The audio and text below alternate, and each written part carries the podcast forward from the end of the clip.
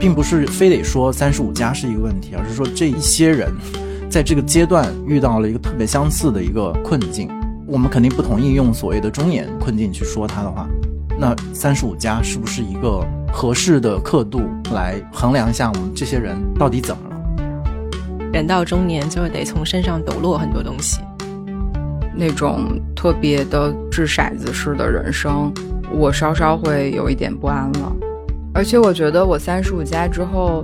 有点在乎钱了。我的工具箱里有很多技能，是我马上拿出来路边支个摊儿，我就能有收入的。虽然它不多，所以这也是我安全感的来源吧。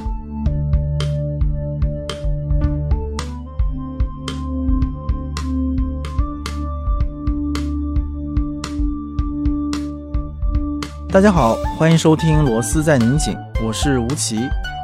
这个播客每月会选择几个周四不定期上线，欢迎大家在泛用型播客 App 和音频平台搜索“螺丝在拧紧”进行订阅，也可以关注单独的微信公众号和微博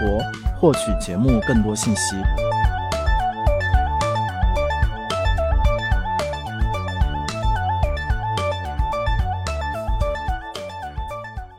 今天螺丝继续不拧紧，然后聊一个跟我们的日常生活、跟每个人的成长密切相关的议题。这个题目不是来自于我自己，是来自于今天两位嘉宾，也是我的两位好朋友。然后他们原本有一个计划是把初学者这个播客持续的做起来，但是观察了他们大半年，好像他们也没有任何的动作。所以，于是我决定把这个题目挪用到螺丝里面，然后把它作为。一个螺丝自行进行放松的题目，然后这个题目跟我们每个人都相关，尤其是跟今天的三位嘉宾，其中有两位都已经冲破了三十五岁这样的一个年龄的大关，还有一位没有，但是他就是一个怎么讲三十五加的批评者，一会儿可以听他怎么说。首先介绍罗斯的老朋友，现在是编辑和策展人赵梦莎。Hello，大家好，我又来送螺丝了。梦莎就是跟我一样，哎，这样应该可以讲啊。嗯，就是我们俩都携手迈进了三十五岁，当然我比他年纪更大。然后另外一位，大家可能在其他的地方会看到他，尤其在健身房里。之前跟我们一样都是在媒体工作，但后来他做自由撰稿人、做编剧，现在也在做瑜伽老师。欢迎顾月老师。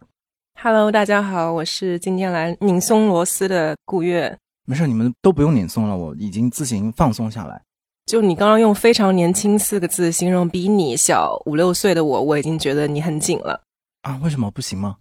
如果我们俩是一个八十五岁和八十岁的人，请问这个这个年龄有区别吗？还有，设想一下，罗斯的听众听到一个三十岁的人被形容成很年轻，心情作何感想？你知道，罗斯听众有很多是初中生和高中生吗？是啊，可能他们就是觉得我们都濒临死亡叫你爷爷吧？叫叔叔肯定是有了。Anyway，我们回到正题啊，三十五加这个题目首先是两位的选题，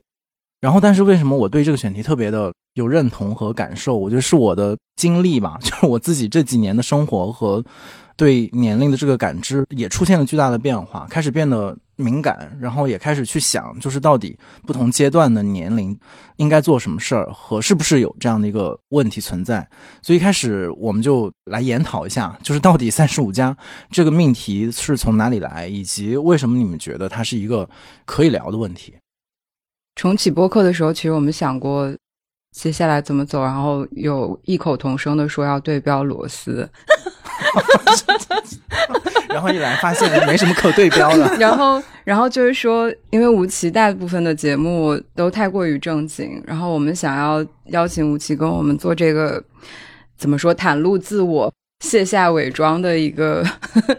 自我暴露的节目，所以就想到说年龄应该是一个非常容易展开的话题吧。然后，当然可能。呃，三十五作为一个社会化年龄，就是不断的在我们的人生中被强化。比方说，消费主义的广告语，三十五岁是一个你开始衰老，你得买 lifting 的，就是化妆品，你得提拉，你得除皱。包括它可能是一个社会化的，你应该进入某一种特定角色，比方说有产，比方说已婚，甚至已育，嗯，种种的吧。所以我们觉得三十五很有代表性。当然，还有一个问题就是，我其实从三十五到今年三十六岁本命年，我自己是一个相当于是一个中年危机，但我其实比较讨厌中年这个说法了，就是我、嗯我可能是遭遇了某种程度上的危机，所以其实对我来说，这个年龄的话题是我很想跟我的朋友展开聊聊的。那顾月听到这个三十五是怎么想？木沙也开始带入了。我就想听听你们到底有啥可说的。那我先说，我也想说一下。你说，嗯，首先我也是很讨厌中年，嗯就是我讨厌中年不是因为别的原因，是因为我觉得他那个区间定的太宽泛，就是他一下把人生三板斧，然后好像你童年、中年、老年就没有了，我觉得太粗糙。但是好像我们比如说说本命年啊，或者说三十这种，包括以前说什么知天命，就是那样的一些说法，好像我觉得也不是特别精确。比如说本命年是不是一定要发生一点什么？我觉得有的时候我的感受也未必，或者说比如说之前说三十或者二十这种取整。然后好像对中国人来说也是一个很重要的一个节点，然后有的时候我就会特别认真，到了那个节点的时候，发现哎这一年好像也没有什么特别的，但是有一个区间是很重要的，就是比如说五岁或者十岁作为一个区间在左右波动，比如说二十八、二十九或者三十一、三十二，很有可能你在三十岁那个档口会遇到的一些阶段性的问题，在那几年之间都会出现。所以从三十岁之后开始，我就开始感知每一年到底有没有出现坊间传说的种种问题和危机，所以我就开始数。所以为什么到三十五岁，其实也是收集周围的人的反应，尤其是那些我的大学同学们，其中很多人是在大厂工作的，因为原本。像我们这种散兵游勇，在一个就是民营企业，然后工作，然后个体户这样子，好像是一个很不主流的选择。然后，但是这一年我跟很多这样的朋友，他们原本是有非常稳定，而且是在一个高速上升，然后很优渥的这样的一个工作环境当中，是他们也产生了非常大的。一是主观上的厌倦，二是他感受到大厂的那样的工作机制也开始排异他们。就是你到了三十五岁，好像成了一个很受嫌弃的一个年龄。就要么你就已经非常富贵，你跻身领导层；要么你就卷铺盖走人，去做别的。因为我们这需要更新鲜的血液来为我们卖命。所以我在那一瞬间觉得，并不是非得说三十五加是一个问题，而是说这一些人 在这个阶段遇到了一个特别相似的一个困境。我们肯定不同意用所谓的中年困境去说它的话，那就想知道三十五加是不是一个合适的刻度，然后来衡量一下我们这些人到底怎么了。顾月肯定有不一样的视角，我想回应一下刚刚梦莎说的那个消费主义的问题。其实从我呃，因为这十年差不多一直在媒体和媒体的边缘行走。我有一个大概的想法，我会觉得，就是当我二十岁的时候，大家都在觉得媒体上都在说二十岁怎么怎么怎么样；到二十五的时候，又在说四分之一人生危机。后来就刻度变小，比如说二十六、二十七、二十八、二十九，每一年我都会刷到新事项啊之类的公众号，以这个确切的年龄为开头，起一个非常惊悚的标题，比如说二十八岁你该恐惧什么什么什么。后来我想，这是不是有一个非常简单的结论，就是做媒体的这帮人，就是持续在发生的这帮人，愿意出来抱怨这帮人，跟你一起变老和长大了。而真正那些四十岁，可能四十岁以上的人，或者是我们说在大厂里做领导人，他已经不屑出来引导这些舆论了，就是认命了。也不是，可能就笑看人家也财富自由。他没有那么多困惑需要分享。就是我们跟这些我们圈层里容易发出最大声量的人同步的成长以及变老，所以老觉得所有的舆论都针对着我们当前的年龄段。同温层，那你自己呢？你因为听起来你就对年龄这个刻度好像不是特别买账。对，完全没有过。去年因为受到一些朋友之间的影响，要给自己三十岁办一个生日 party 的时候，其实那个确切的感受我是很很空洞的，我觉得完全没有任何的变化。当然，我也很认同刚刚五七说的，如果你以几年为一个时间段的话，那我可能对于我来说是从二十六岁到今天。有一个很明确的节点吧，跟之前的大学毕业那种状态肯定是很不一样了。但是如果以再细的刻度来划分的话，实在是没有什么区别。也可能是我还没有走到二位的这个位置上，所以我想知道未来位置对什么位置啊会面对什么？到底是什么发生了那么明确的变化吗？让你们一下会觉得这个事情变得很重要？嗯，三十五倒没有说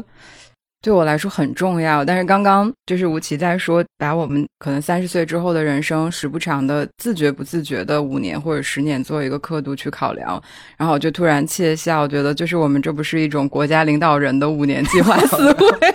任期思维是吗？任期思维吗？对，但是我我其实三十五加的第一次感到年龄焦虑是来自我父亲。他可能三十五上下的时候，就是遇到了那个年代的下岗潮嘛。嗯，我就是看到我那时候是小学，然后小学二年级，呃，sorry，小学的星期二下午是没有课的，所以我突然开始在每周二看到我放学之后回到家里，爸爸在沙发上看电视，然后我就觉得这个很不对劲，而且就是每多跟他有一次尴尬的照面，他都会表现得更颓废一点，然后。懵懵懂懂的那时候，我意识到，哦，好像就是成年人的生活也会有改变，嗯，然后就回想，可能现在到二零二三年，很多人在说新一波的下岗潮要来了，嗯，我突然好像把这个时间刻度对照到我父亲的那一代，就是东北下岗潮的那一代。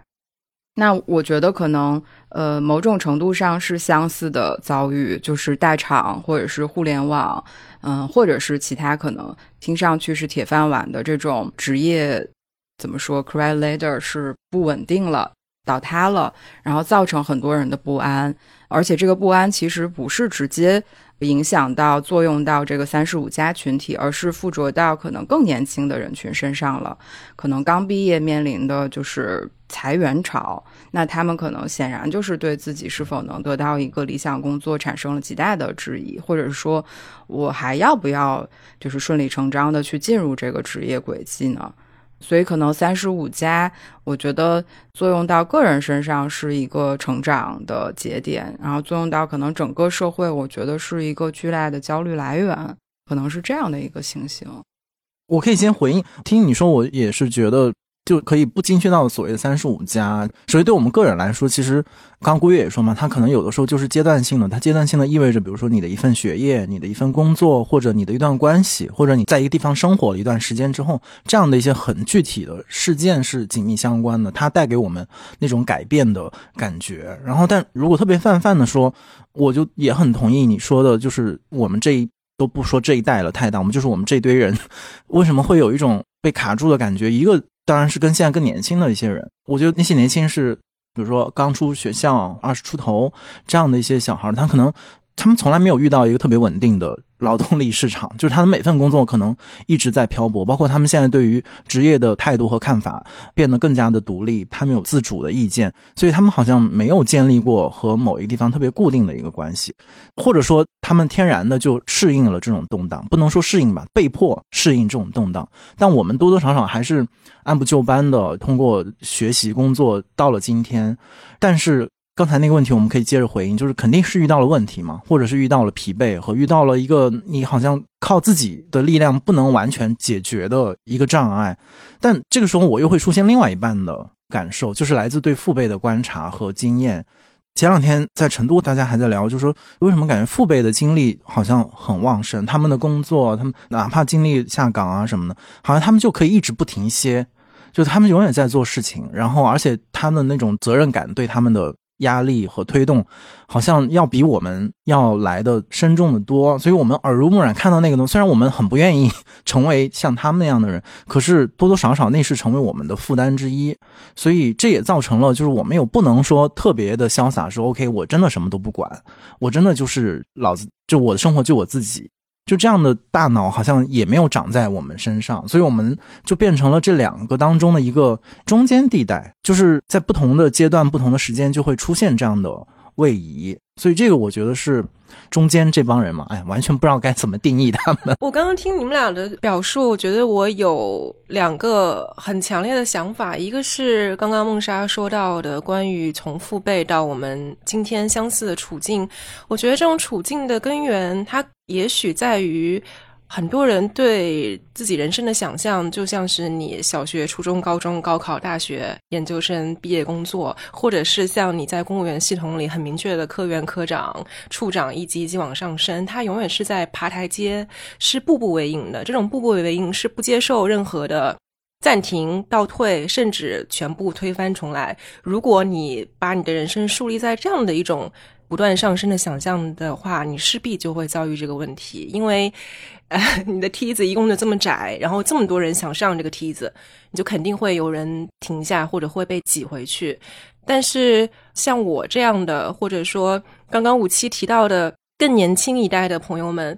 首先，我觉得你的观察是有一点点嗯粗暴的。就我对更年轻一代的，比如二十岁的人接触，我觉得他们反而是更加的很紧迫的想要爬上这个梯子，他们反而需要更加明确的东西，而不像我们二十多岁的时候，其实那种想象是比较开放的，因为可能性更多。而像我这样的，我可能一直都没有想象过我的人生会步步为营。解释一下，像你这样是具体是？像我这样的，就是从大学毕业进入社会以来，一天班也没有做过，然后始终在。我觉得我是在各个行业不断的进行推翻重来吧，就没有把自己已经获得的一些成就继续发扬光大，或者顺着这条比较轻松的路往前走。呃，另外一点是，刚刚武七有提到对父辈的观察，其实在我这里是完全相反的。我在上中学的时候，有一次跟我的语文老师聊天，我就跟他评价我的父母，我说我觉得我的父母很不上进。然后我我的语文老师特别惊讶，因为他可能很少听到一个孩子，这个十几岁的孩子这么说自己的父母。但在我看来，就是虽然这句话很很冷酷吧。但是我童年的经验就是，我父母因为各种原因下岗以后，就没有再试过任何一条路，就是一种等待的状态。等待被介绍工作，然后等待手里有一份不咸不淡的工绩去打着。但是在我看来，他们是很有很多的机会。比如说，他们说过，哎，要不要去开一个彩票站啊？要不要去当滴滴司机啊？嗯，最近的事情。但每一条他们都没有真正去尝试，而是觉得我还是能按部就班，我就按部就班；不能按部就班，我就守住一个更低的底线，我也要做一天和尚撞一天钟。所以，这个对我反向的影响，可能就造成了我现在的状态，就是。我应该更加积极的去不断的尝试，啊，这种尝试维持到我现在三十岁还是 OK 的。我不知道，可能过两年以后，我觉得我这个尝试的可能性缩小了，可能会选择一条路往前走几步。但是目前为止，我还是觉得，在当今的时代下，如果每个人能稍微去做另外一种想象，就是我可不可以把现在的东西全都推翻重来，不要再恐惧那个停止的那一刻，也许能够轻松一点面对一些问题吧。总觉得这期节目该结束了，结结束定调了已经。就是我觉得可能每个人的人生尺度感不一样吧。嗯，就是比方说，嗯，我比较特殊，因为我母亲离开的比较早，我总觉得我的人生是要怎么说呢？珍惜光阴的。那三十五岁对我来说，如果以我母亲的情况，那我也差不多了，就是对。但是或者就是我时常会有一种就是紧迫感，紧迫感就是已经人生过半的那种感觉。包括呃，丈夫也是，就是我们都是这种家庭有重大病史的这种家庭。那我们其实某种程度上应该比别人更珍惜每一天才对。所以可能也是因为这种特殊情况，我的那种年龄感是。不太一样的，我觉得可能跟大多数人都不太一样，而且我觉得我的二十多岁是极度加速度的，就是我跟顾月其实提到过，说我现在总结，可能我某种初学者的心态是来自于我想要过体验派的人生，因为我什么都想试一下，我觉得我的人生不会特别长的话，那最好就是在有限的尺度内尽量多的尝试就挺好的。然后三十五这个。对我来说，好像有一点就是被这个社会或者说被这种嗯玄学教育了，就是三十五真的很不顺利，很很想听你展开讲讲到底是怎么不顺利。对，就是被推翻，被以之前那种就是主观能动去改变现实的那种二十多岁向上冲，其实可能到了现在这个阶段来说，确实是有一点劲头不足。就是像顾月刚刚说，他现在可能刚刚迈进三十吧，他对这个门后的事情还有一些观望。但我可能三十岁，就是做了五年计划，走到三十五，发现哇，好难啊！成人的世界好难，啊，好惨啊！就听两个人讲话，那个背后的那个气场 携带的信息量是完全不同的。嗯嗯，我首先我很想，我们其实前面说了很多，很想听你特别具体的展开一下，就是在。嗯，进入这个三十五加这个周期的时候，你到底遇到了什么样的你觉得比较困难的？是在你前面也说二十几岁加速，然后至少我们的观察，你加速的时候你还是挺满足或者得到了应有的回报，所以到为什么是什么出现了问题呢？你觉得？呃，哇，就是很难简单的总结吧。但是就是可能这一年有多多少少去回顾过往的一年，我觉得可能有一个。比较大的变化，就对于我来说，三十五，就是你可能自己觉得那种经验的东西，有时候是不可靠的。嗯，就是我觉得可能我在工作当中积累了足够的经验，然后我在不停的去建立更多的社会交际，这些东西应该理应把我往某种方向去推的这种惯性，其实是不可靠的。嗯，这是三十五岁可能给我的一个教育，但是三十五岁。好像某种程度上春风得意过，或者是怎么样，就是你好像一切都是在往好的方向走的时候，那其实你可能某种程度屏蔽了一些周围的声音。但是当这种，比方说积长期积累的矛盾爆发的时候，其实对你来说有可能是一记耳光，就说哦，可能事情不是你想象的那样，我好像没有那么受欢迎。我好像这样做对别人造成了一些影响，或者是伤害，或者是我的顺利反而变成了有些人的不顺利。就是这些东西可能在之前对我来说是听不见的、看不见的。那可能我也在长期的这种工作的惯性当中，越发的可能怠惰了下来。就好像你疲惫，或者是你不断的在运动，你有时候就是忘记。身体的稳定性，或者是怎么样，可能动作就多多少少有一点变形。那当好多东西就积累到了一个矛盾点，当然我的矛盾点具体的就是可能我跟合伙对象的一些矛盾，然后就让我对这个事情产生了很大的、很激化的一些具体的事件爆发出来了。那那个之后，可能如果还是以二十多岁的或者是三十出头的我。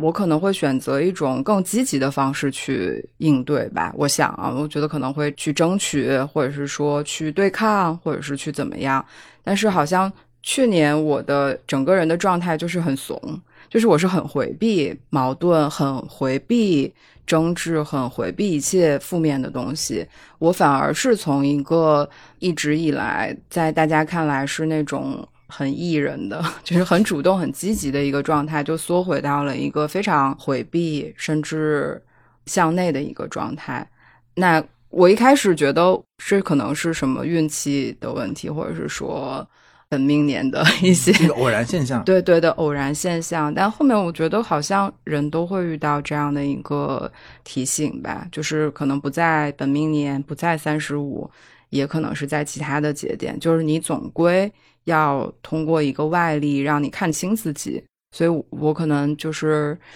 啊，选择在三十五岁、三十六岁这个时间，我觉得可能逃避一点也没有什么错误。而且这一点上，我觉得顾月跟我的交流我还挺受用的。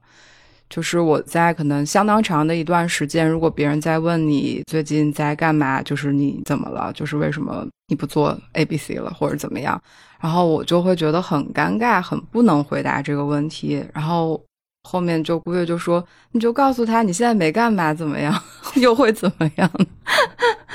就是你可以人可以很理直气壮的停下来的，就是不是一个事情接着一个事情，一个 title 替换另一个 title，甚至可能大家期望你的这个呃身份是越来越好的，或者是成就越来越多的，那就。” OK，我失败了，然后我停下来了，又怎么样呢？甚至可能他之前就是每次我说我可能在这个事情上失败了，或者苛责我自己的时候，其实顾月有时候会说这不是一种失败。我就是当可能来自一个比我年轻五岁的很亲密的女朋友跟我说这些的时候，我有时候觉得自己的那些纠结还挺没有必要和滑稽的，有点自怨自艾。顾爷越来越被我们描述成一个上师了，就人觉得这朝阳仁波切，为我的什么心灵咨询室打广告是吗？对啊跟我聊天一小时收费五十块结尾就露出你的各种联系方式。但听你说这个也有一阵子了，就比如说这是去年到今年嘛，嗯而且在这个中间，不管你是跟顾月的这种亲密的，就是私人层面的交往和交流，和你自己主动在工作、生活各个层面的一些调试和和嗯改变嘛，你觉得有带来什么变化吗？就是和你前面描述的那样一个状态。对我我不知道有没有代表性，就是可能我的这种改变吧。我觉得我做的还不错，就是至少在这种非常大的外力的变故，或者是说亲密关系的变故和合作关系的变故的情况下，我没有抑郁，我没有因此生病，我还算是比较积极的保持我的生活状态。我觉得我还做的嗯不错。就甚至有时候想拍拍自己的肩膀，觉得嗯你 OK 的，嗯，顾所以月也会拍你的肩膀，对，而且我觉得，首先愿意承认这件事情确实对自己存在着这么深远的打击，就挺不容易的。嗯，对，就是我觉得我还算是度过了一个心灵风暴或者是精神危机之类的这些词儿吧。然后可能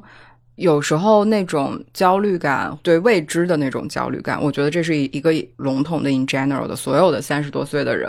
无论是创业失败、被大厂裁员，或者是从一个工作进行到了一个感觉无法推动的状态，可能都会对未知产生极大的恐惧。这种恐惧来源是我之后还行不行？我有没有可能暂停之后还继续保持之前的状态，或者是甚至可能比之前更好一点？就是我觉得所有人都会被这种压力裹挟着，然后就不敢往下一步走的。但是好死不死，今年经济这么差，我就是觉得每一个人都不好呀。所以我的不好可能只是大的不好里面的很小小的一个不好而已，然后就连带着就是原谅了很多自己的懒惰和无力吧。嗯，虽然其实我觉得我没有像之前一样每一年都有一个项目交卷，让大家看到我做了什么。今年其实我感觉我依旧保持非常积极的状态，然后就是有任何的橄榄枝，有任何的线头，其实我都努力的去抓一抓，然后甚至有时候我都想跟自己说。你不能什么钱都挣，你不能什么事儿都揽，就是可能就是把自己有点功能角色去拆散了之后，好像失去了一个主线，所以我就是觉得这种三十 本命年的不顺利，我觉得一是可能真的有某种玄学上的东西以外，我觉得跟我自己今年的这种精力很分散，着力点有点很散，是有一点关系的。所以很多事情其实可能推进的很慢，或者是推进不下去，没有结果，我觉得都是有关联的。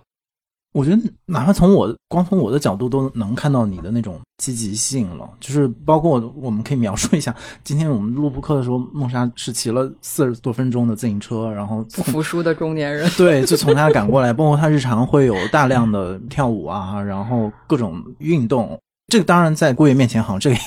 好像显得不是特别努力，因为他努力努力努力，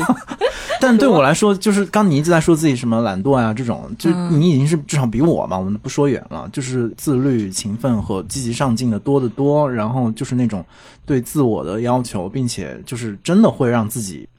就会揪住自己的头发，抬起头来的那种。又拧紧了，已经。又拧紧了。啊、对我再拧紧一下，我就把这个交给你啊，就是我想，因为我想听你的那个对梦莎这个故事的。我觉得我绝对不是积极自律的人，甚至丈夫就经常说你自律一点。所以这都是特别相对的一个标准。但你刚刚说那个，我觉得就又是你拧紧的呀。我就是我们这些人，就是这个人的生命阶段和整个世界的这种下行这个阶段刚好重叠，所以我觉得这个是的确是会让这个题目变得更加的难解。就是我们就是跟顾老师学习放松嘛，就我们就是放下执念，然后也放下非得如何，然后人生非得向上那样的一种执念。可能在一个相对正常和平静的社会里面，我们也比较容易正常和平静下来。可是我们想放松的时候，整个社会那种紧张和紧缩和不给机会，而且不给机会是。比较普遍的嘛，就是周围你不断的听到这样的消息，没有工作，然后失去保障等等等等，所以我觉得这个是增加了解这道题的难度。但是同样这个问题其实是在抛给顾月，就是你看到了梦莎的三十五加前后的变化，你多少也看到了我的，包括今天我们前面说的这些被拧紧的部分。你作为朋友或者是旁观者，你内心真实的 OS 是什么？可以结合一些具体的瞬间吧。具体的瞬间就是梦莎 曾经跑到我面前痛哭，我当时肯定是很心疼他。我看到我的朋友在渡劫的时候，我都会很心疼，但另外也会觉得幸好这不是大事儿。就你跑来跟我说你工作上遇到一个什么阻碍，你分手了或者怎么样，我都会觉得啊幸好不是大事儿。除非你跑来跟我说你得了癌症，我可能会觉得这是个大事儿。就其他的任何涉及一些外物的事情，无论是一段感情啊、一段工作啊，或者是破财啊之类的，我觉得都是可以有弹性的重建自己的，而且说不定是一个很双引号好的机会，就是人生给你泼了一盆冷水，但是也是能让你在这个节点能够清醒过来，然后再看一看自己是不是处在自己想要的地方吧。又是仁波切发言，对啊，你自己遇到过什么？在你年轻的 三十岁的生涯当中，有什么节点是你也觉得有困难、有难度的？没有哎，他嘴很硬。对我来说，他真的不是真的不是大事儿。就比如说，我家人给我打电话的时候，我爸被骗了五十万，我可能两秒钟就接受了这个事情，就是它不是个事儿啊，就五十万嘛，挣个几年我还给你了，或者是这起码比你打个电话告诉我说我爸出车祸了，呸呸呸，或者怎样要好太多了，我会松一口气。那可能这个节度在这里还 OK。就对我来说是确实没有什么，除非你的那个身心健康受到一些威胁，呃，我会真正的为朋友担心。比如梦莎说到，就是坠入抑郁这个方向，或者我也有别的好朋友曾经因为感情，他会现在长期需要看心理医生，这个会让我觉得很揪心。我也会想更多的办法，看看能不能更好的帮助他们吧。但其实对我来说，我之所以会觉得我没有遇到大事儿，以及我仍然可以跟朋友很好连接的地方，来源于我可能花费了我所有的时间都在准备我自己的一个工具箱。那这个工具可能包括练瑜伽呀，可以照顾到家人和朋友的身体啊，或者是长期以来的心灵修炼啊，或者是在哪个山洞里啊？到底？对对对，然后或者是一些表达方式，嗯、编剧也是一种表达方式。之前做媒体写稿、采访是一种表达方式，然后你拍纪录片也有影像的表达方式。那总有一条路可以抵达一个我想要抵达的人，就只要我能够到他，我都会觉得能让他安全着地的就好了。我突然，因为前面就很想知道到底背后是哪个变量不相同。前面你就说到可能我们的家庭环境不相同，然后可能你也说到你的锻炼各种就是那种设定不相同。你觉得上班或者说坐班嘛，是一个比较重要的这个变量就是？光脚的不怕穿鞋的。你刚刚大家提到这个大环境不好，大环境不好更加体现出我们光脚的优势，就是爬得越高的人摔得越惨。然后像我这种也没有什么余地在，在你说在社会意义上再往下坠了，所以我觉得没有什么害怕失去的地方，因为所有的一切都是我徒手建立起来的。嗯，这个是个很重要的变量，其实，嗯，包括我们刚刚开始录播课之前讲到，我们三个都没有面对过那种，就是你把你的筹码堆得更高一点，比如说你有自己的小家庭了，你有孩子要养，那个我觉得确实对于我们来说是没有办法触及的一部分情绪，它确实是要面对很多很严峻的，就逼在你眼前的问题了。嗯，我们这样更多是跟自己相处，更多的是面对三十五岁或者是这个年龄段之间我自我的一些变化和发展。我觉得这相对来说就是我刚刚说的，没有什么大问题，轻轻松松。今天的三十五加其实是三个不标准的人在说风凉话。对对，我会有一种我会想象，我如果是一个听众，然后我借着这个月要还房贷，给孩子交什么学费，然后我爸妈又生病，那我真的是会气得直跺脚。那我我说说具体的困境，就是我觉得我三十多岁是有这种起起落落的，然后我其实可能也是之前稳定的在缴纳社保，然后在公司里面就从可能 junior 做到 senior，我经历过这个常规的一个路径，尽管虽然是在艺术行业，可能没有大厂或者其他的那个行业那么森严，但我毕竟走过。那我其实有过那种突然没有月收入，我要怎么去分配我的日常花销，然后怎么去面对消费降级，我也经历过那种紧迫和局促。但我好像今天就是觉得自己更，就是再次面对这种情况的时候，我可能更加游刃有余了。就是我不会很用外界的眼光去考虑，可能我的生活方式是怎么样的。那钱少了，我们就出门。如果还想打车，就拼车喽，或者就骑自行车喽。就是如果不能毫无顾忌的跟朋友一起去吃好的餐厅，那就自己做饭了。就总归是有一些解决方式去化解的。而且，其实在这个三十加之后，我觉得我好像就是对于自己的这种生存考虑的更现实一些。虽然我觉得可能就是什么光脚的不怕穿鞋的，或者说，当我遇到一个巨大的变故的时候，以一种。就是没什么好失去的，就是 nothing to lose 的这种心态应对也挺积极的，挺好的。那除此以外，我觉得我反而更现实的层面，我会想要让我的脚扎得更扎实一点。比方说，对于财富的管理，虽然也没有财富，但是总归要自己心里有一个安全线。就这个安全线可能是来自于家庭，来自于伴侣，但有时候可能也是来自于。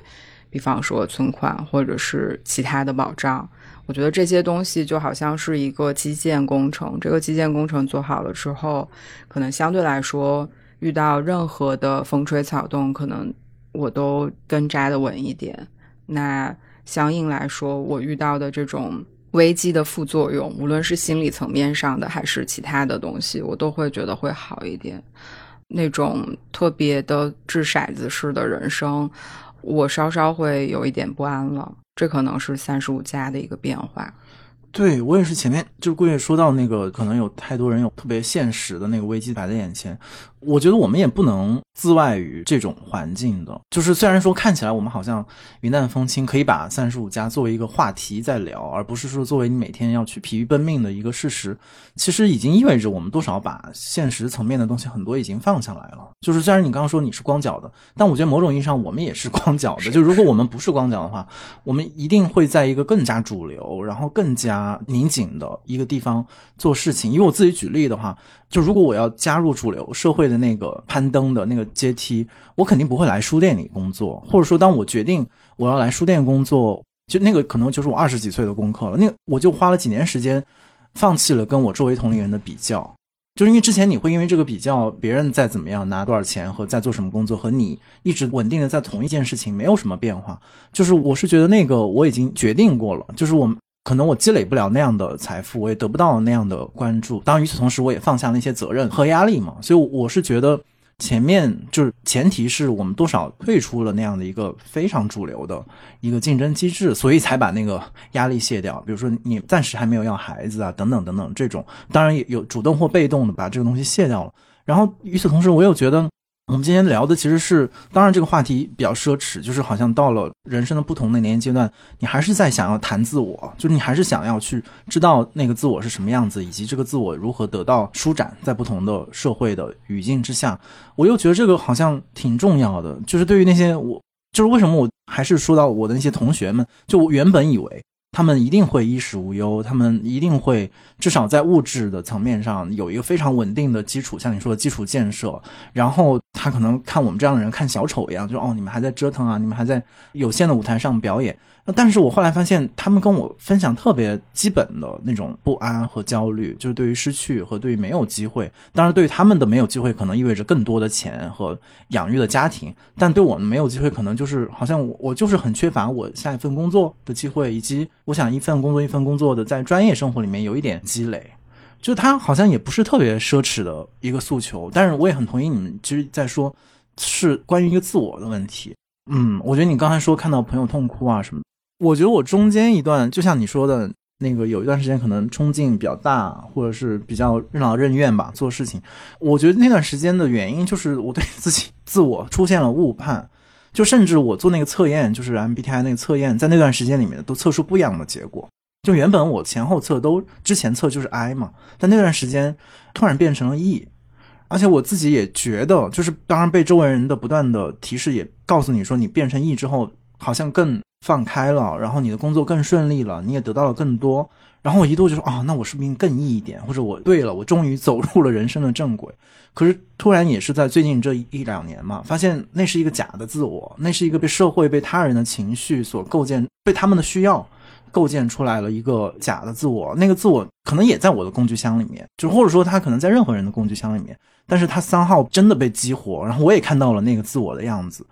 然后现在在想的话，其实就是会被那个自我吓一跳，就是他就不是原本你的自己，就是你到底什么样的情况感觉到安全，什么样的觉得舒服，好像都被那个自我颠覆掉了。所以现在就有一点，我觉得对我来说，就是三十五加之后的一个问题，就是怎么样重新的去面对一个你经过一段时间的测试，而且这个测试是真的实际的测试，就是是你试过这条路，也试过那条路之后，发现自我就是这个样子。我真好像终于比较直接的看到那个。这个阶段，我感知到那个自我，然后这个时候你就有一点不知道该拿它怎么办，就反而是那个自我让我觉得那个真实的自我让我不知道该怎么处理。我觉得对我来说那个难度是在这儿，就是如果你好像你摒弃这一切啊，所有的社会性的条件，然后就是去跟那个自我相处的话。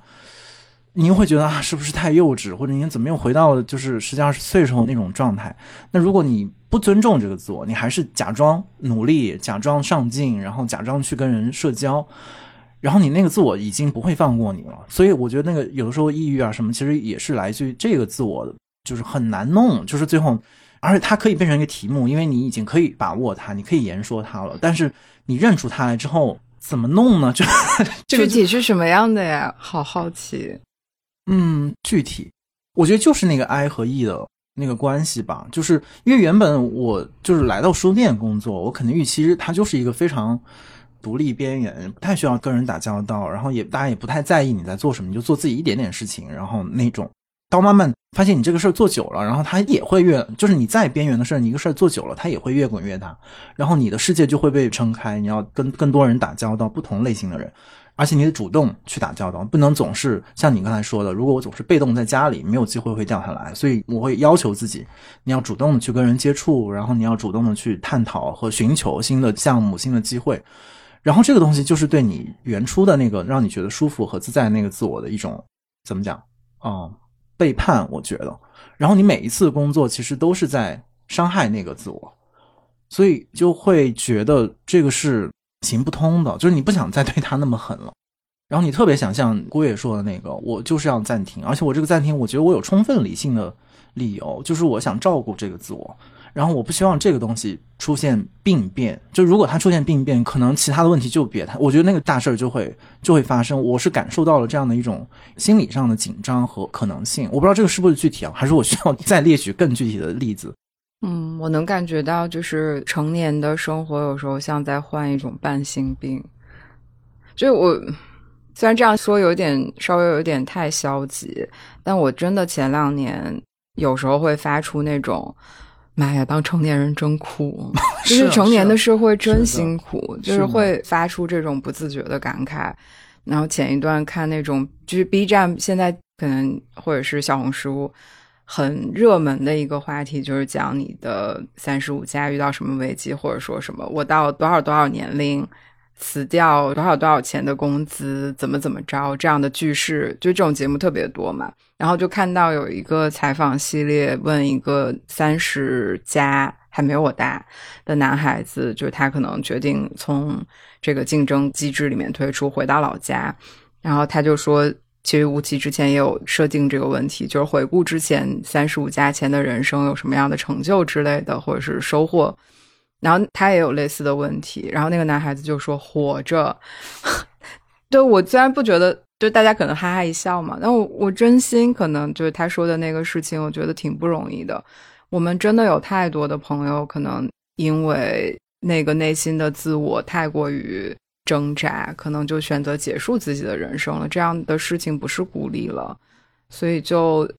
我觉得可能这种三十五加一是可能面对一个外部压力，还有就是怎么去平衡自己的内心，就真的是变成了一个蛮重要的课题。嗯，我突然想到你昨天分享的群里就是那个三联的那个报道，就是好像可怕的不是中中年，而是中层。我觉得那个对我来说也是一种压力，就是嗯，当然这个我也得实际做了之后，我才知道它是一种压力，因为之前你会设想，你就会有幻想嘛。你觉得自己是一个出色的 领导者，你觉得自己身上有种种坊间流传的才华，但你真的一试验，发现我不是特别的习惯和适应所谓的去管理别人这个工作。很多人会有成就感，会觉得这是我的一个巨大的一种世界对我的肯定，但那个对我来说全是压力，因为那个都是你和一个真实的人的。相处，它不能被至少我的认为，它不能被窄化和就是压缩成我只是你的领导，而且我所有跟你的交往都是工作的交往，就那个不符合我的对这个世界的看法。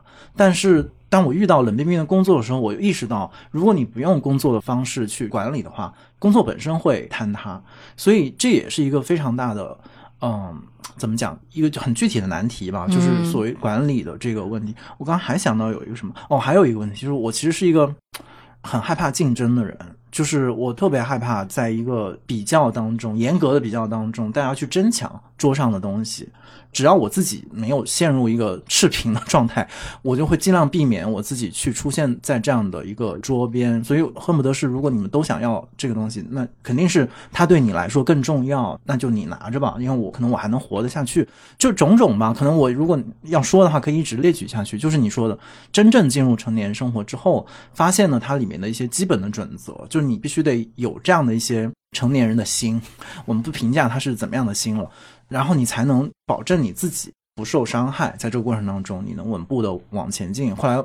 我至少目前我感觉我不行，所以他甚至对我来说，他都不是一个特别，就比如之前我们会说大哭啊什么的，我现在完全没有情绪和情感在这上面，我只是非常理智的看到了自己在这个游戏当中这个设定的不匹配，然后得就是你需要换一个角色来打这个游戏了。这一关是这个角色的技能点是 不能跟这个大怪。做搏斗的，所以我觉得这个是我不知道，因为我们本来也设定我们聊三十五加的，比如失去和收获嘛。我其实有点不知道这部分到底是我失去的还是我收获的。我现在其实倾向于是我收获的更多，就是它好像变成了一个很大的镜子，然后把之前那些哈哈镜的部分去掉了，然后真的就是哦，看到它就是长这个样子，然后我好像看到它了。吴奇刚刚说的那些，对你说吧。你就你说这些，吴奇刚刚说这些，我可有太多话可说了。完，首先就从你话的尾声开始说起吧。这个游戏规则，因为我也有完全一样的轨迹跟经历，但可能这个比你们提前了五年发生。就在我过去，会了。对啊，我过去三四年的工作经验，就是完全做了一个不能说方向上错误，但是责任上错误的一个试探。就是我也尝试成为一个管理者。成为一个中层，然后发现我完全不合适，努了有一两年吧，然后中间想是不是我的问题啊？人人都应该学会管理，是不是？我管理可以运用到各种地方。你想，但凡想把这个事儿做大一点，你就得怎么怎样。然后我去问我很享受这份职位的同事，呃，我就问他一个很简单的问题，我就说你工作上的成就感来源于哪里？他告诉我他的成就感来源于带团队。我说带团队为什么会给你成就感？他说带团队。当他看到一个团队从就是愣愣的青涩的合作之间很深色的状态，到大家一起并肩去完成一个项目的时候，他会感到巨大的成就感。那一刻我就确定了，说我没有，我完全享受不到这份成就感，所以这不是我该待的地方。所以我就做了一个对我来说很重要的转向。我觉得这个转向也是刚刚我们聊到，当你的这个原来的自我认定，原来你觉得你可以假装直到成为的这个自我认定被猛地泼了一盆冷水以后。我的决定就是，我不要跟随这个有这个规则的游戏玩了，这就不是我的游戏。我可以去创造我自己的游戏，或者换一种游戏。这个世界上有很多的工作，很多的工种，它是一线的工种。你就是说，你直接跟你所要从事的这份工作本身相处就够了。比如说，我现在。做的编剧，而且实际上这些工作，在我一开始初入职场的时候，我就得到了。比如我做记者的时候，你可能只要面对你的采访对象，然后你向上汇报，你不用向下汇报，你不用进行左右的管理，你就做第一线的工作就可以了。那我可以重新回到这个工作，即使他可能看起来说，哎呀，你怎么有些社会上的声音可能会说，你到了人到中年或者人到三十的时候，你为什么又做了一个比较低阶的职位，或者是他是没有。所谓上升空间的，就像我们刚进入媒体的时候，所有人都会有一个问号，说我当记者，然后呢，我可能一辈子都是记者，他没有一个所谓记者、编辑、总编的这样的一个空间存在。但经过这一番的自我试探以后，发现这个完全适合我，而且我也可以比过去更加坚定的、更加明确的重新进入这样的一线职位了。然后另外一个问题就是刚刚聊出来一个小分支，就是我们可不可以作为一个很矮的中年人，就当你要应付这么多社会的标题 社会的琐事，然后跟跟人被迫的相处，出于你的工作要求，出于你的身份要求的时候，我觉得是可以的。我很久以前就存了一段话，存了很久，现在可以给大家念一念。就是作为一个很 I 的人，我如何以不违背自我的方式跟人相处？这段话是这么说的：他说。我的慢热并不意味着交往时会被动，在我眼里，人人都有根隐形的线。当你想与谁加深联系时，线就会明确的伸向对方。大多数时候，这根线淡淡的、若有若无的悬挂在两人之间。我觉得主动权在自己手上。这就是我可能从二十五岁以来到现在跟人相处的方式。所以，很多人眼里，当他们听说我是个 I 人的时候，都会很惊讶。但其实就是。我会把这个自信找回来。我的表面的被动，并不是抗拒与这个人相处，而我觉得那个合适的时机没有出现。而当这个时机出现的时候，即使我们是已经一年没有说过话的人，我也仍然认为我们是很好的朋友，能够恢复到一年前最后一次见面的那个热度上面。嗯，这就是我的处理方式。学到很多。突然想起来一个段子，那出处有点记不清了。就是说，没有什么 I 人 E 人，只有他喜不喜欢你。是，但我觉得刚才顾月说的那个，其实也是在帮助我去理清。就是我其实就想知道这个，就是嗯，我也挺愿意相信，或者说我就是很相信你说的那个，就是并不是说。好像非得在一个被动的关系当中才能表达我对你的肯定、喜爱和我们的强的连接，但是我就有点不知道，那如果没有这个强的关联，就比如说我跟梦莎就举例啊，没有工作关系之后，我要怎么样去跟他表达你是我的朋友和我们是一个亲密的关系？就过去很多时候我们依赖工作上的一些交往和交集，然后当然还有可能个人层面很多表达是，有的时候你也会觉得是不是自己很尴尬或者很 awkward，就是。这都是一个可能不知道什么样的人会给自己的这样的负担。你说什么样的话不会觉得冒犯，或者是觉得好像有其他的嫌疑等等等等。就是那个尺寸和那个武器、那个工具是什么样子的，那个是我需要时间去想清楚的，然后我才可能比较笃定的说：“OK，我可以不要这个社会性的这个工具，然后我用我自己这套工具也能嗯充分的表达我的爱。”你可以翻阅一下我们的聊天记录，学习一下，因为我们就是典型的没有工作绑定的，甚至我跟我现在几乎所有的好朋友，我没有那个因为上学认识的好朋友，或者因为工作认识的好朋友，跟我所有的好朋友都不是同事或同学关系。那我们的聊天记录本身就充斥着，如果一句话总结的话，就是当我想到你的时候，我想到了你；我看到一本书的时候，我想到你，我立刻就会跟你说，然后我也不在乎你有没有回应，因为这是我想到了你。他就能够在我此刻证明我跟你的关系。我有一个很明显的体会，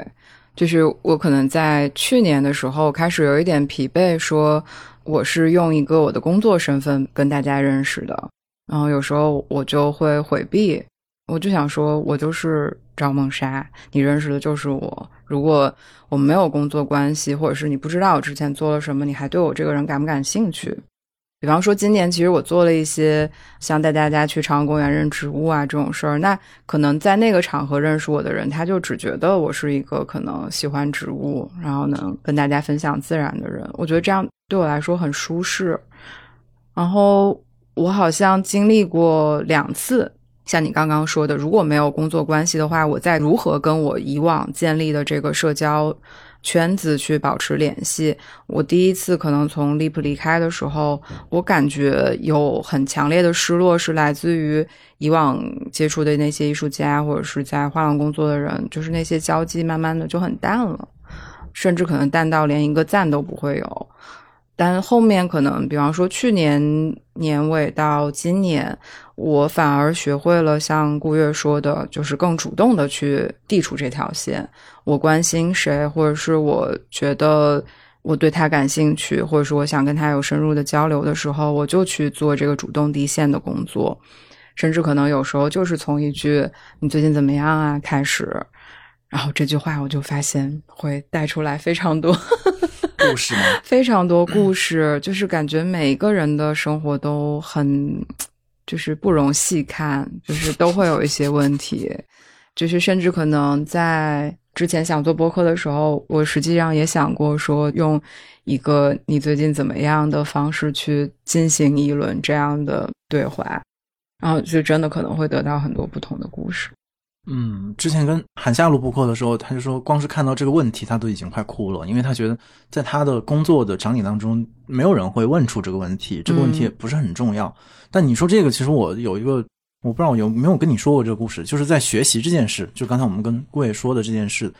这个过程当中，其实跟梦莎的关系是我的差不多第一个，或者说前几个，我想拿来学习的一个 一个案例，就是上次我们录播课的时候，你就说到这个问题，就说你结束前一份工作的时候那个状态，嗯，然后其实那个工作当中，我们说过的所有的可能更加公共、更加严肃关于艺术的问题，我都没有在我的脑子里，嗯。就是他可能，当然我再去找他，我会唤醒，但是那个故那个故事我一直记着。就你说到，就是你离开前份工作之后，发现你之前的很多工作上的关系突然消失嘛，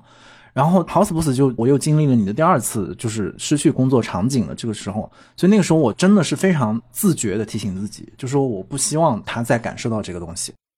然后我就非常，对我看来是我非常尴尬，因为我不知道该怎么样去表达，你知道吗？所以我就非常尴尬的会去时不时戳他呀。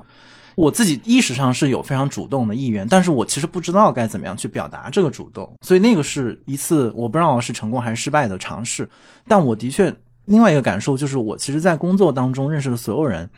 嗯，我首先都是用人的尺度去认识他的，就是这个人让我觉得好玩有趣，然后是个好人，然后我就会把他纳到我的这个交际的场域当中，而完全不是因为工作，甚至是工作那个东西在我的层面，这个可能和顾月很像，就是工作那东西可以剥离的。就我们可以一起工作，也可以不一起工作，但这一点都不妨碍我们本身的那个关系。但是这又带来另外一个困惑，就是当你意识到更多的人不是这样，更多的人是通过工作啊、生活啊一些非常现实的关系来编织和排序跟你的关系的时候，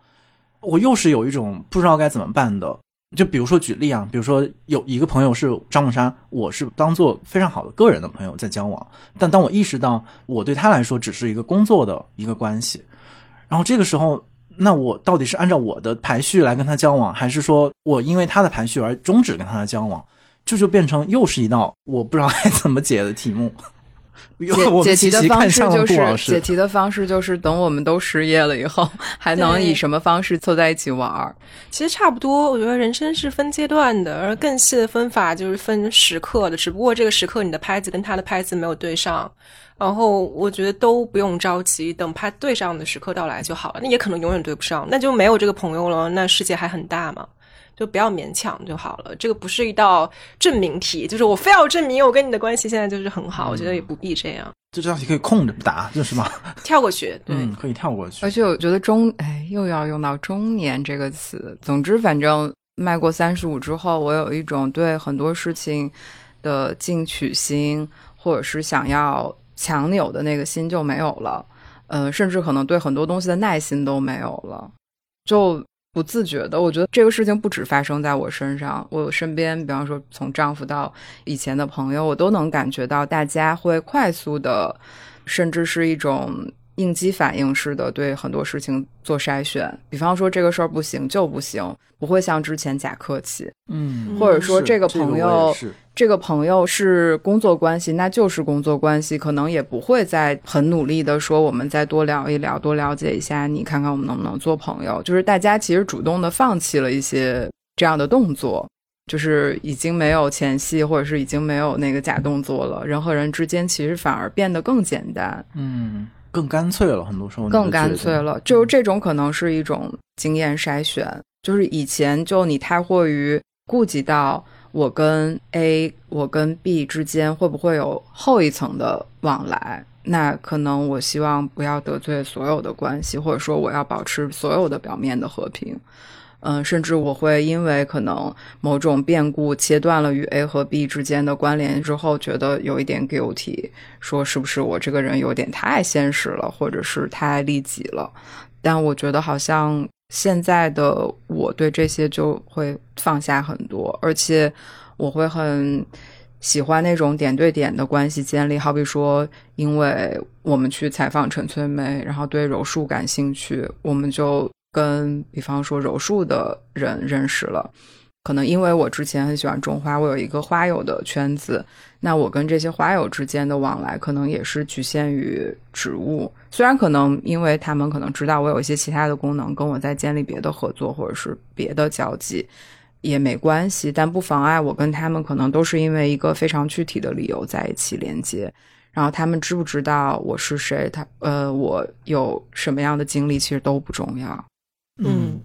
就是我们之前准备这期播客的时候，我在那个提纲里有写过一句话，就是人到中年就是得从身上抖落很多东西。确实，嗯，又是一抖好标题，题标题大王就是。对我，我突然想到，就是我前在成都做活动，其实也不是这一次活动，就是因为我的工作不是日常还要在小的范围里面要说很多话嘛。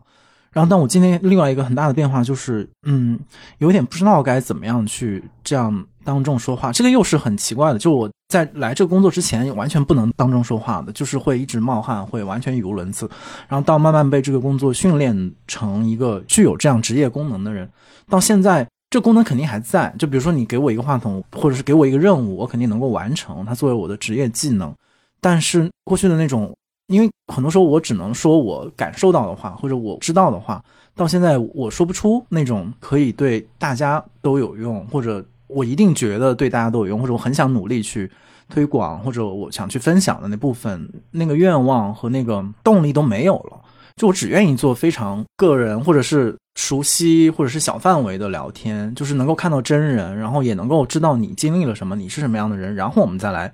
做交换，然后还有一个就是很多人不是现在还是会签书嘛？有的朋友就会特别可爱，就说你能不能给我写一句比较励志的，然后鼓励我的小孩或者鼓励我的朋友，他能够积极向上。过去我很喜欢这个游戏，然后我也觉得，哎，好像做文化工作这个是那个游戏当中必须的一个设定，就你能想出一些漂亮话来，然后能够在这种地方给别人一个很微小的鼓励，别人可能高兴个一天一周，然后度过他人生的一个阶段。但是我现在发现，我拿到这个任务的时候，我就是一片空白，就是甚至是我都知道，我觉得那些话都没有用，就是所以我没有办法调动自己再想一句我觉得没有用的话给他们。所以我前几天最多写的一句话就是照顾自己，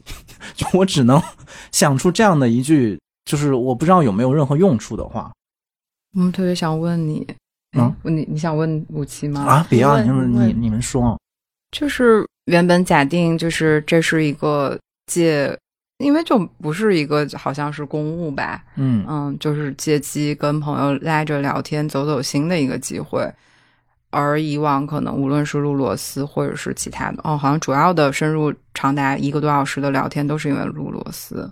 吃饭的话，我们好像不会连续不停的聊天，那就好好吃饭呢。对，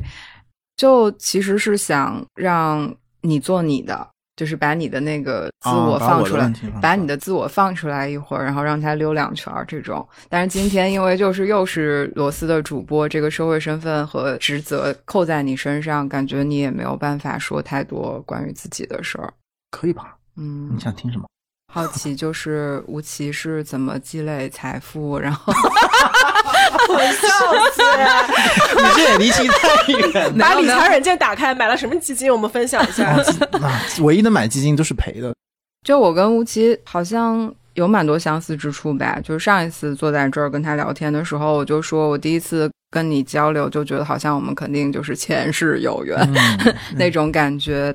就是。我们好像都有很理想化的一面，也有很现实的一面。就至少可能今天的在座的三个人，我们肯定比他更务实，务虚的部分少于顾月。嗯，那务实的一部分表现出，其实我们都攒钱买了房子，然后或者是说对于自己的生活还是有那种紧张感的，嗯然后也会把自己的小家经营的还不错。武器有自己陆陆续续的收藏，然后也很有他的体系。就是我能看到，能在他的家里面看到他不太一样的一面嘛。然后包括可能选择一个云南的精神老家作为自己的后方，对，就是时不常的可能要从北京的这种压力当中退出到云南去呼吸一下。嗯，我们俩没有商量，但是都做了差不多的事儿嘛。所以就其实性格使然，还是说三十多岁的人就会这样？这个就是印证我前面那个理论，就是不管我们是不是认识，但是你想我们这样，或者说我们假定完全不认识，嗯但是我们的人生行进的道路就会出现这样的重叠。然后我就觉得这些重叠是有意义的，就不管是说用三十五加这个题目，还是用其他的标签去衡量它或者描述它，但是这种共性本身我觉得是存在的。然后这个东西是可以讨论的。嗯，而且我觉得我三十五加之后有点在乎钱了。就是我之前我跟顾月我们还聊了一期关于就是这种金钱观的话题，就说到小时候其实在乎钱是觉得很羞耻的，就会被嗯、呃因为知识分子环境的家庭就是会说啊怎么能这种财迷呢？就怎么能那么在乎钱做事儿呢？然后我现在就是觉得好像某种程度上那个数字会给我安全感，或者说那个存款的数字意味着就是我可以做什么样的选择，比方说我可以去哪里玩儿，然后或者是说我可以怎么去改善我和父母的生活，然后那个东西好像多多少少从我人生当中考虑的价值的比重变高了。这个真的不是习得的，或者是说因为看了什么东西产生了焦虑，我这样做的。我好像就是觉得慢慢它从我身体里面长出来了，然后我就有时候会回想说，哇，人原来真的会变成什么所谓的那种酸化，变成自己不喜欢的样子，或者是说什么长大了你就成了他那种 那种屁话。就是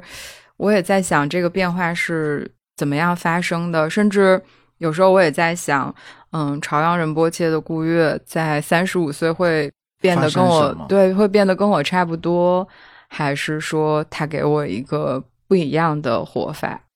我先回应，因为又是特别同频的，就是一个是我之前也是完全对钱没有概念的，就是当然因为我成长的家庭也没有给我对钱好像让我去焦虑这件事情，虽然没有也不是什么大富大贵，但就一直是有一个非常稳定的一个生活，所以从来没有那种大的匮乏，所以对钱包括什么理财啊这种，其实都是很后面很后面才慢慢的开销哦知道一点，但完全在之前就完全没有概念，但这一年一两年吧，嗯不这一年。是非常自觉的在挣钱和攒钱，但是之前的那个焦虑当然一直有。前面姑爷也说了，就其实是希望照顾自己的父母，就是万出现了比较坏的情况的时候，能够有至少能够自己有一点点能力去帮助他们。然后另外一个就是想要怎么讲，为接下来的坏日子和坏生活做一点准备。所以你不知道什么时候你就什么钱都赚不到了，所以。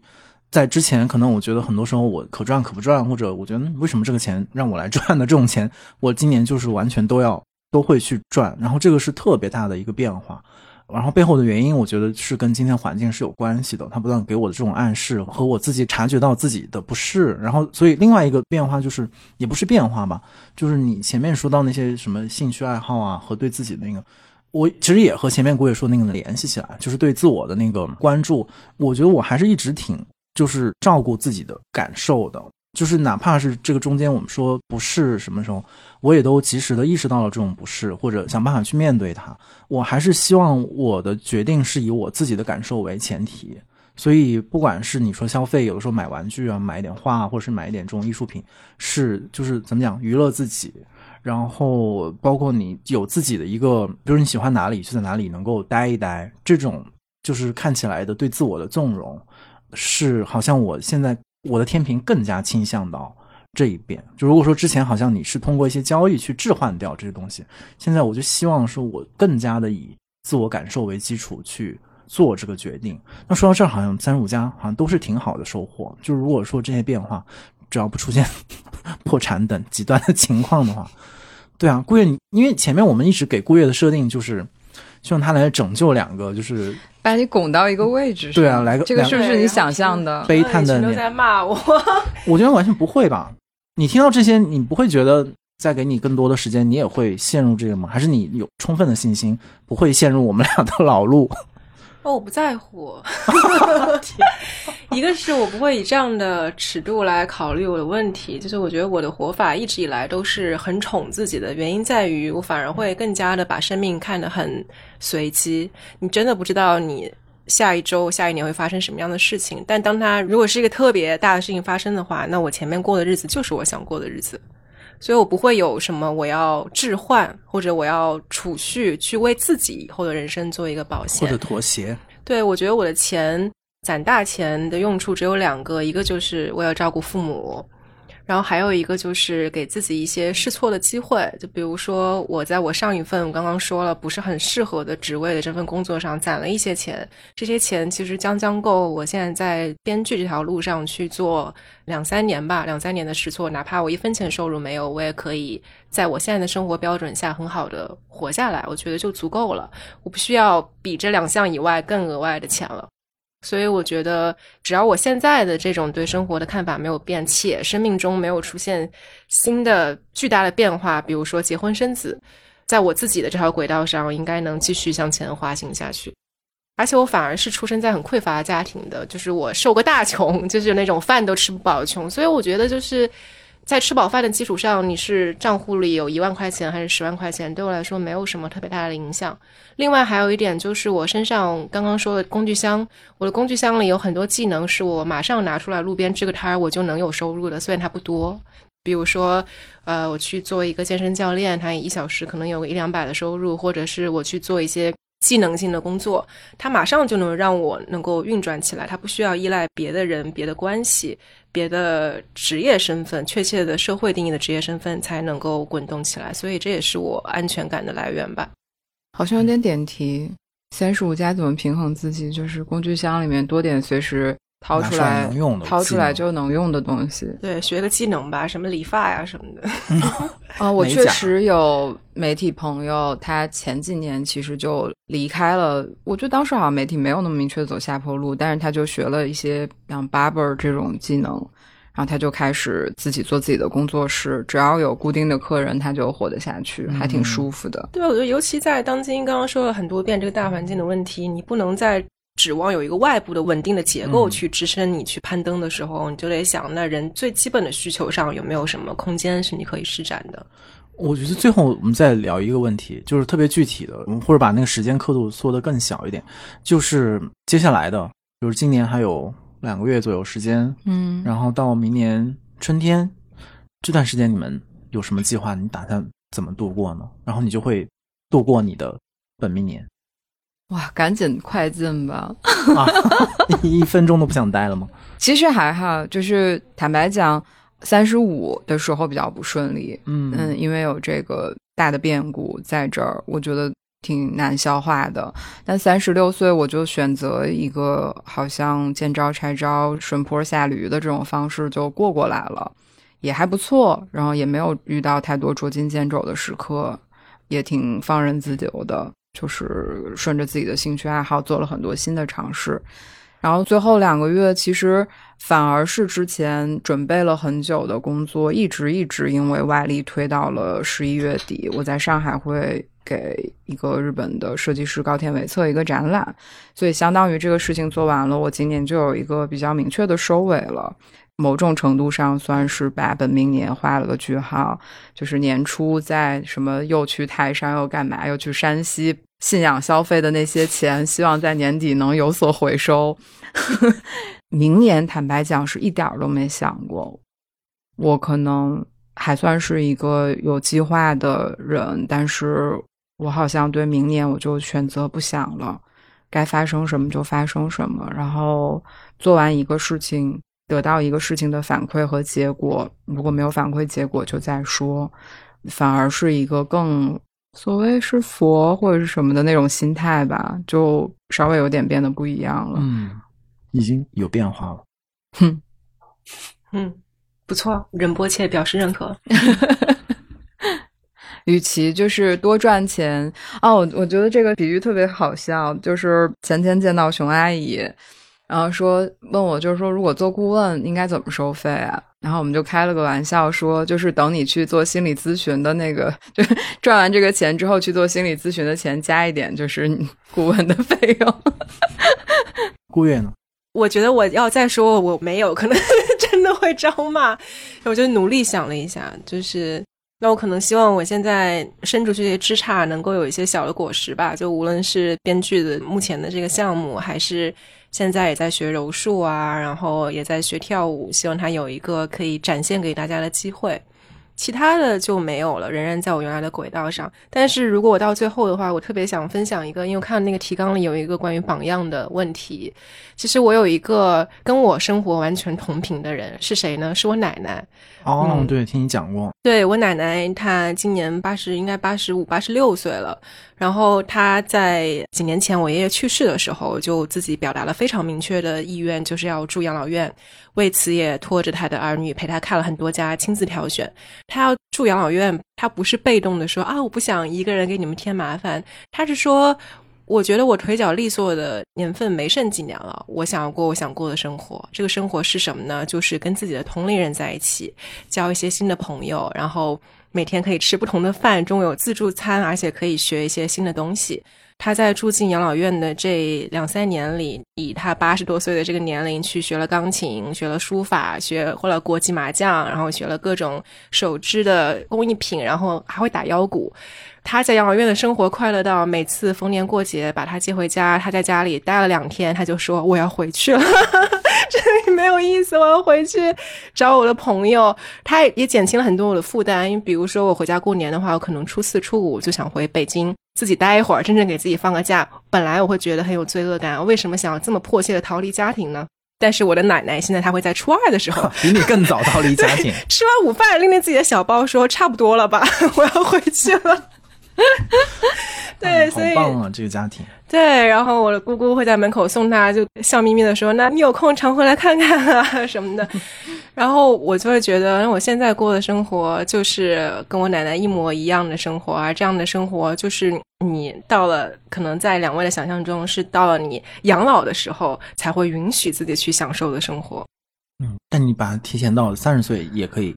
对，就是在给自己报一些兴趣班儿，然后跟自己的好朋友一起度过一些快乐的时光。嗯嗯，我也是觉得，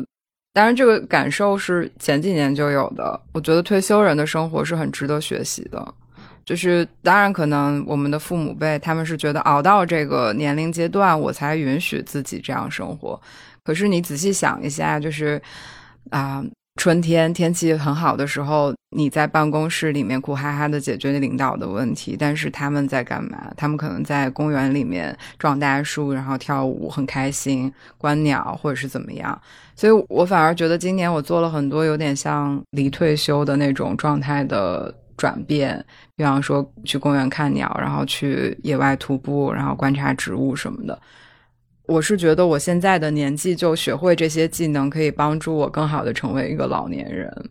或者是说帮我成为一个更好的当下的人。很多人可能还没有获得这个信号，就是说你还可以这样去延续你的生命，而不是说必须得劳动交换粮食，交换到一个六十岁的状态，甚至现在六十五岁的状态，你才可以这样生活。而且我觉得，恐怕到六十五岁的时候，大家已经不知道该怎么样。生活了，我觉得我爸的退休生活就挺颓废的。虽然他觉得待在家刷手机也挺开心的，但是确实就是现实条件，他膝盖也不好了，他也走不了什么远路了。那比之这种生活，我更愿意可能在自己腿脚很灵巧，说起十几公里就来这儿的这种状态下去拓展更大的人生。所以就。三十多岁，如果相比二十多岁的那种，就是有一些未知的恐惧，同时有一些未知的压力，当然有一未知的自由的情况来讲，我觉得我们的世界变窄了，这个是必须得认可的。就是我们的体能肯定不及更年轻的人，但是我们的某种程度上耐心、资历或者是其他的东西又更多了。嗯，那现在好像是一个无限迫近衰老的一个状态，就学会去适应这个过程，可能也挺好的。如果一个人可能三十多岁开始学会真正的生活，那可能后半辈子也挺快乐的，对不对？对啊，也对中国人来说已经不是很晚了。也可以一部初学者播客来学习如何进行真正的生活。倒是更新 了，再攒再攒。对我们差不多，然后就是我觉得你就前面你们一直说要拧松一点，如果就是你画到一个自我的尺度，我就觉得好像这一切真的可以松弛下来。我也觉得，嗯，怎么说呢？就是在今天这样的一种社会环境里面，就是有时候你看清那个真实的自我，真的。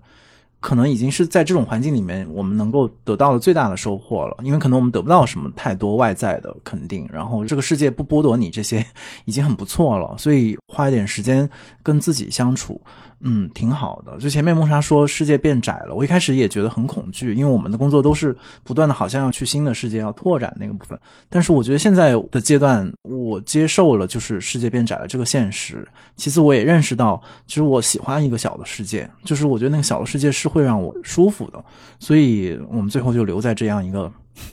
还不至于太悲观的结尾吧。小世界里往更深处走啊！哎。突然想到，我们过了三年那种很小的世界的生活，好像都没怎么着，怎么今年开始抱怨起来了？对啊，就是出现，因为你就变量又出现变化了嘛，你又可以，你有可能出去，然后那你怎么选择呢？就还是选择留在大理吧。差不多结束了，谢谢大家，谢谢罗斯。